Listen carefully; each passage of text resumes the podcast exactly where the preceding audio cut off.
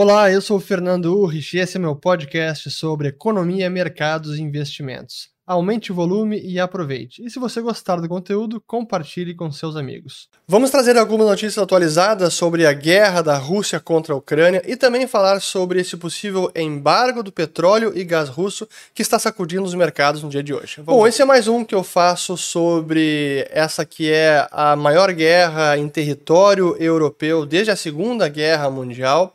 E quem não assistiu nada sobre esse assunto e quer se inteirar, eu vou colocar a playlist aqui em cima com todos os vídeos, desde o primeiro que eu fiz lá atrás, já faz mais de um mês, quando eu falei de que a Rússia estava assim querendo invadir a Ucrânia e naquele momento não parecia pouco provável, mas cá estamos, conflito deflagrado.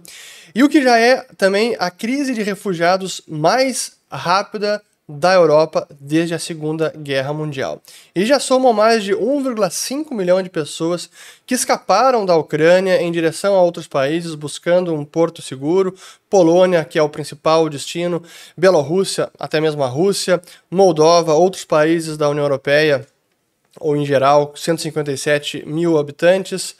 Romênia, 72 mil, Hungria, 169, Eslováquia, 114 mil. Realmente é, impressiona. E a rapidez, porque duas semanas atrás isso não era a realidade e cá estamos, uma grande crise, tragédia humanitária. E a gente está vendo também como a, o discurso da Rússia está mudando diante dessa campanha militar, que não foi conforme o esperado. Há uma série de evidências que demonstra como a Rússia achava que acabaria muito mais cedo e conseguiria mudar o regime, e esse era o objetivo principal, e o discurso teve que se adequar à realidade, porque antes Zelensky, que não era um presidente legítimo, passou a ser reconhecido como um presidente da Ucrânia legítimo pelos russos. E agora as demandas também estão mudando, porque a Rússia está dizendo o seguinte: que a guerra acabaria imediatamente, haveria um cessar-fogo, caso a Ucrânia se rendesse militarmente e mudasse a sua constituição. Então, o regime ficaria no lugar, já reconhecem o regime, mas claro que essa é a demanda, e aqui eu trago novamente o Dmitry Alperovitch, mostrando como a guerra não está indo bem para a Rússia e que o cenário final agora está em séria questão, ou seja, está em aberto. Como ele disse na semana passada, o agora o mínimo que a Rússia está querendo para liquidar a questão, para negociar, é, é, não apenas a Crimeia, mas também um não para a União Europeia e alguma forma de desmilitarização, ou seja, um não à OTAN e não a armas e infraestrutura. Mas claro que os ucranianos não vão aceitar e já rejeitaram, mas é isso que a Rússia agora está demandando: um cessar-fogo condicionado a não ingresso da OTAN, desmilitarizar, reconhecer a Crimeia como parte da Rússia e também as repúblicas populares da região de Donbass, Donetsk e Lugansk, mas Zelensky e a delegação ucraniana já disse que isso é inaceitável. Portanto, nós temos um cenário onde a escalada das tensões parece ser o mais provável, porque a guerra prossegue, nenhum lado está cedendo, o leste, o oeste, o ocidente segue enviando um, equipamentos e, armas e munindo a Ucrânia para que a resistência prossiga, e a Rússia também não deu nenhum sinal de que vai recuar. Então, não há nada que nos. não há nenhuma informação alentadora que a gente possa ter otimismo de que as tensões e o conflito está desescalando. Pelo contrário, ele pode e tende a escalar. E pelo lado russo, isso é até é algo que eu acabei não falando no vídeo anterior, mas o que a gente está vendo é uma verdadeira repressão e crescente. E como alguns analistas estão dizendo, o próprio Dmitry aqui, numa entrevista que deu para a NBC, para Andrea uh, Mitchell, falando que a gente não pode subestimar as mudanças que estão acontecendo na Rússia neste momento. Que nós não estamos ainda na era de Stalin, de repressão, mas estamos indo nesta direção. Isso é o que está acontecendo agora. Aí o Ben Judah, que é outro, que, outro uh, colunista que eu tenho acompanhado, que trabalha no Atlantic Council, um think tank, dizendo que o que acontece? Isso já do dia 2 de março, de lá para cá as coisas pioraram. No dia 2 de março, o que, que já tinha sido é, aprovado pelo totalitarismo do, é, do Putin? Proposição de prisão de 15 anos por fake news sobre a guerra, por exemplo, não se pode nem se referir como a guerra na Ucrânia, mas sim a operação militar da Rússia na Ucrânia, não a guerra. Essa é a propaganda dentro da, da Rússia. Quem disser o contrário, 15 anos de prisão. As últimas TVs e canais de rádio, as estações de rádio realmente independentes e livres, como a TV Rain, já foram encerradas, tiveram a programação suspensas. A própria BBC também suspendeu a sua operação na Rússia. A BBC, que é o canal inglês, que também tinha operação na Rússia, disse que teve que suspender porque o jornalismo independente foi criminalizado na Rússia. Essa é a situação.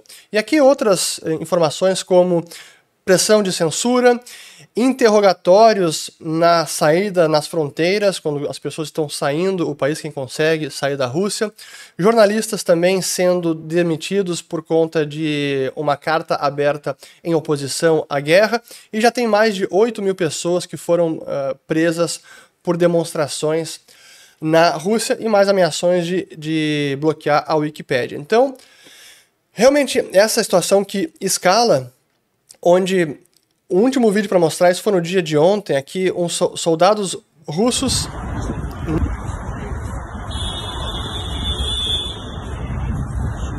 simplesmente exigindo os telefones das pessoas para verificar o que, que tinha dentro do telefone. Então é realmente uma.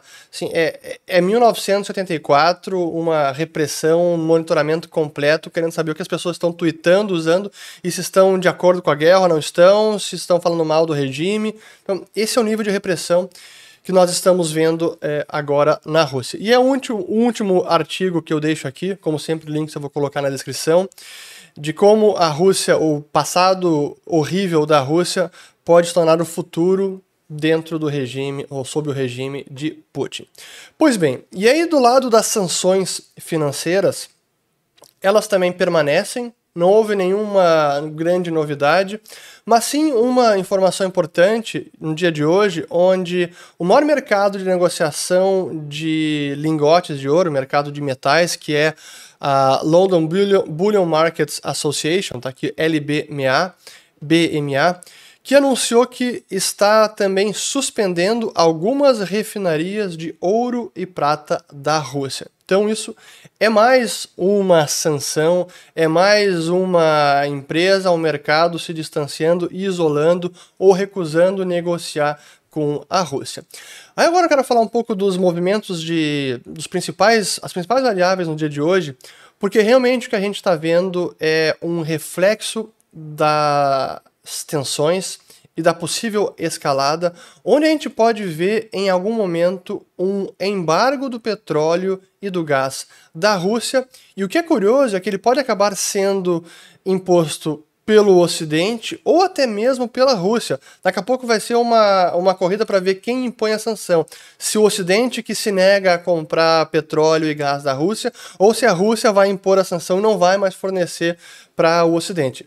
Uma das duas pode acabar acontecendo e isso sacudiu bastante é, os mercados. Eu coloco primeiro a notícia aqui do Financial Times, onde primeiro os Estados Unidos estão fomentando mais essa sanção, que realmente é uma, seria uma das piores, porque ela privaria a Rússia dos principais recursos que hoje ela recebe no fornecimento de commodities energéticas, mas claro que a Alemanha não está querendo. Deixa eu voltar aqui. Temos uma fala do Olaf Scholz no dia de hoje, deixando claro que a Alemanha não está considerando cortar o gás russo, dizendo que a energia foi deliberadamente removida das sanções, ou seja, há uma isenção para compras de energia, de gás e petróleo, porque elas são vitais, petróleo e gás são vitais para o aquecimento, eletricidade, mobilidade e a indústria na economia da Alemanha. Então, realmente, Estados Unidos, por enquanto, forçando para que isso aconteça, Europa e mais Alemanha querendo não fazer isso, pelo menos não neste momento de conflito. E como é que isso repercutiu no mercado? Realmente, o movimento de hoje, é, as bolsas caíram sim, bastante. Foi um, um, um, derretimento aqui no Nasdaq, SP500, Dow Jones, Bovespa também caiu, nosso de small caps.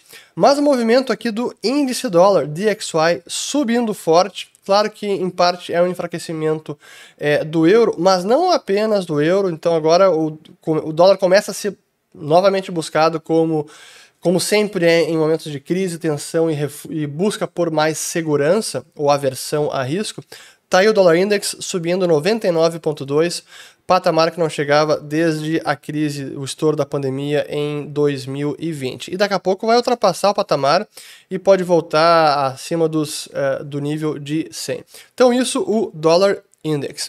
A curva de juros americana também que está aqui, deixa eu botar dar um zoom na tela onde temos a curva americana, a linha azul é o, é o atual, a linha atual, a curva atual, onde temos praticamente todos os versos ali a partir de 2 até 10 anos bastante plana, quase invertendo o de 10 anos menos de 7. Então esse é um sinal é, importante. Também temos visto uma divergência no dólar futuro, no euro dólar, juros do dólar futuro, que está subindo, então é muito provável que o Fed sim tenha que aumentar os juros na próxima reunião, não vai ter muita escolha, porque senão é uma divergência entre a taxa básica e o que está sendo praticado pelo mercado. Mas então esse foi o movimento, deixa eu continuar aqui. E é claro, falando de dólar e curva de juros, uma outra consequência muito grave para a economia russa, sobretudo, de tudo isso, é a moeda que está sendo dizimada. O que está havendo depreciação da moeda russa só se equipara à crise da Rússia de 98 e talvez os efeitos agora sejam ainda piores do que aconteceu naquele, naquele ano. E aqui a gente mostra como se comportou hoje o rublo, que chegou ao nível de 154. Isso é mais do que o dobro do que estava a moeda russa, a taxa de câmbio antes de deflagrar o confronto. Vejam em termos percentuais, chegou então a bater mais de 100%. Nesse momento aqui está em 82% de alta taxa de câmbio, nível de 138. O oposto disso, olhando o, dólar cotado em rublo, significa que a moeda russa aqui ó, caiu é, mais da, perdeu mais da metade do poder de compra. Esse gráfico aqui está um pouco bugado, eu vou tirar até dele porque não vai mostrar muito bem. Mas o inverso seria a taxa de câmbio é, em dólares, significa que a moeda russa perdeu mais da metade do poder de compra em praticamente duas semanas. Isso realmente desarranja por completo e terá sérios efeitos na economia da Rússia. Prosseguindo, também o CDS, que é o seguro contra a calote da Rússia, disparando o maior patamar da história. E, claro, é, com as sanções todas, é quase certo que a Rússia dará o calote nos bonds que ela tem no exterior, não tem outra forma. E aí, por fim, mais alguns movimentos de commodities, antes de entrar em específico no petróleo, o que a gente viu é não apenas petróleo, mas também commodities, as commodities agrícolas. Por sinal, eu recomendo quem não assistiu o almoço grátis de hoje com o Ale Delara e o Leandro Ruschel, muito bacana. O Ale Delara domina esse assunto, falou mais ainda sobre o que está acontecendo com commodities e as repercussões para o agronegócio no Brasil. Mas também tivemos outras commodities, como o níquel, que teve uma disparada no dia de hoje. Essa é uma vela diária. Chegou a estar tá subindo 76%, mas fechou com 70%, que é 69,91% de alta. Um único dia, um único dia de movimentação, níquel 70%. É, é surreal. Palladium, que vem aumentando bastante nos últimos anos e atinge nos últimos uh, meses e agora atingiu a máxima, deixa eu colocar aqui, ó, atingiu a máxima é, histórica também, Palladium. É, mais algum preço? Sim. Carvão também disparando. Esse é o contrato futuro de Newcastle, disparando, colocando em percentual no último ano 370% e apenas aqui no último, vamos colocar aqui, nos últimos dias 66% ou 70% praticamente, que aconteceu nos últimos dias. Então todas as commodities energéticas disparando e sobretudo o aqui eu ia colocar o petróleo, mas deixa eu botar antes na tela o gás natural, contrato da Europa, o TTF, também aqui disparando. Apenas hoje subiu 18%. Vou colocar os últimos cinco dias na tela. 25%, 24%. É, é realmente é um, impressionante. E isso vai já está machucando bastante a Europa, que é quem mais precisa desse gás, e por isso a gente vê essa relutância de usar essa arma, essa sanção contra a Rússia. E por fim, então, entramos no petróleo. onde vemos o Brent que chegou no dia de hoje, de manhã cedo, estava em mais de 130, inclusive ontem já estava virando no mercado futuro, chegou a bater 135 dólares pelo barril de Brent e agora está em 125. Então, esse é um grande problema para o mundo, é um grande problema para o Brasil. E é difícil imaginar que o petróleo vai ter algum arrefecimento de preço enquanto o conflito durar. E como não há ainda uma previsão para acabar esse conflito, esse, essa perturbação no fornecimento de petróleo, por conta das sanções financeiras, sobretudo do isolamento da Rússia, vai seguir pressionando os mercados e o Brasil vai ser afetado sem dúvida. Eu já vou falar um pouco sobre Petrobras, porque esse foi um problema no dia de hoje, ou está sendo um problema. Mas antes, um último gráfico que eu acabei não colocando, que é o preço da energia, eletricidade na Espanha para a indústria, que é o preço no dia seguinte. Então é absolutamente surreal esse preço, chegou aqui a 500 euros, impressionante, é inacreditável esse gráfico. Pois bem, então falamos é, de petróleo, falamos das, uh, das sanções e como ela pode acabar vindo, essa, esse embargo do petróleo, ele pode acabar vindo ou pelo Ocidente, como os Estados Unidos está forçando, daqui a pouco a própria Alemanha vai ter que ceder, como já cedeu em algumas questões que até então pareciam inaceitáveis, como suspender o gasoduto Nord Stream 2, sanção financeira, enviar armas para a Ucrânia, tudo isso era inaceitável para a Alemanha um mês atrás. Usar o SWIFT como arma era inaceitável e agora está sendo usado. Então, daqui a pouco, se o conflito prossegue e escala, talvez a arma, a arma do embargo seja usada assim. E o, o próprio primeiro-ministro da Polônia também tem feito esse, essa súplica pedindo que os países estendam todas as sanções e não apenas uh, deixe, faça isenção para petróleo e gás. É importante que a sanção é, englobe toda a economia russa, sobretudo petróleo e gás, que é aí que vem a fonte de financiamento do governo russo. E aí, por fim, o último thread aqui, o último tweet que eu quero colocar, que esse acabou de sair agora, 7, dia 7 de março, às 6h16 da tarde, o colunista do, do, do, da Bloomberg, falando que agora a Rússia, então, está é, abertamente ameaçando suspender o fornecimento de gás pelo Nord Stream 2, 1, que é o primeiro gasoduto, pela primeira vez desde que começou a invasão na Ucrânia. Esse foi um comentário do primeiro, do Deputy Prime Minister, o Alexander Novak, na TV estatal, dizendo o seguinte, que nós temos o direito completo de impor esse embargo. Então, daqui a pouco, se o Ocidente não impor embargo, a Rússia pode também é, impor.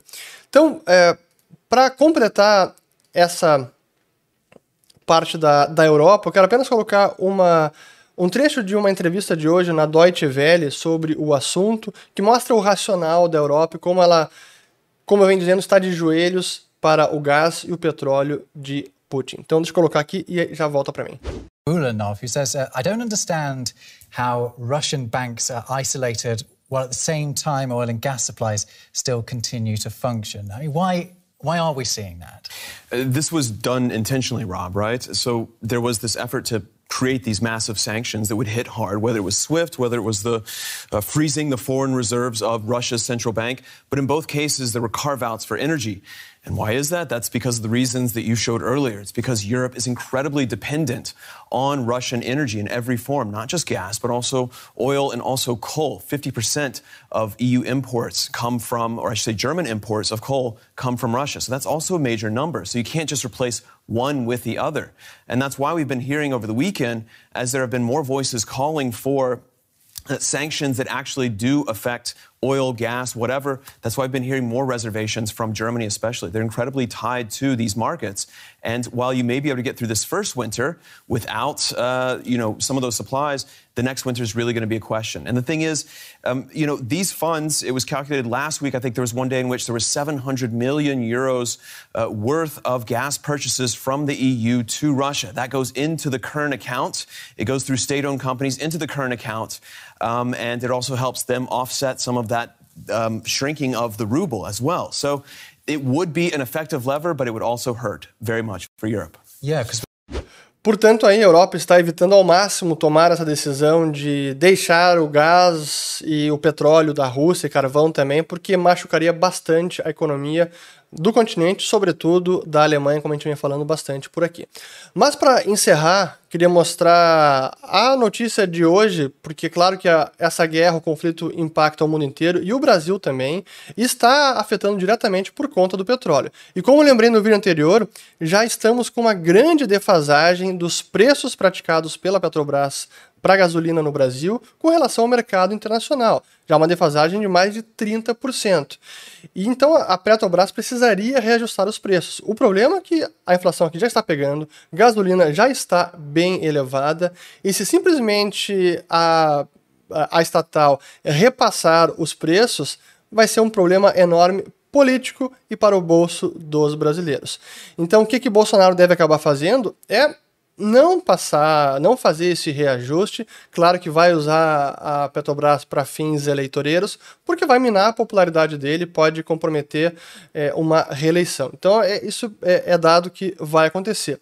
O problema é que esse populismo e uso político da Petrobras acaba impactando diretamente no preço da ação. E aí quem vai sentir são os acionistas, já estão sentindo. E há muitos acionistas espalhados pelo Brasil todo, pelo mundo. Fundos de pensão, inclusive, são acionistas da Petrobras, então até os aposentados vão sentir por conta disso. E o que a gente vê é hoje, a, essa também aqui é a vela diária, uma queda de 7,10%. E aí, para mostrar como divergiu a Petrobras de, de outras petrolíferas no mundo, o que a gente vê aqui, as americanas, especialmente a a Chevron, que é a laranja, e a ExxonMobil também subindo 15% e 21%, isso desde que deflagrou o conflito, enquanto a Petrobras cai 5%. As europeias estão tendo mais dificuldade porque, porque claro, estão ah, inseridas é, na Europa e no meio do conflito. Pois bem, essa é a situação é, que temos, esse é o, o cenário atual.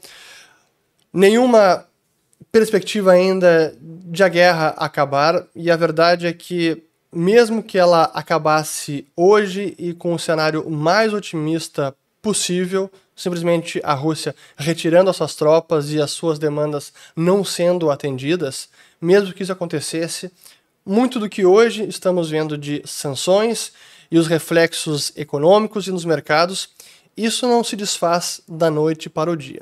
Então, alguns dos desdobramentos e eh, impactos na economia mundial e nas commodities, eles devem durar por mais tempo, infelizmente. Chegamos ao fim de mais um episódio. Meu muito obrigado a você que me acompanhou até aqui e se você gostou, comente com os amigos e compartilhe. Um grande abraço e até a próxima.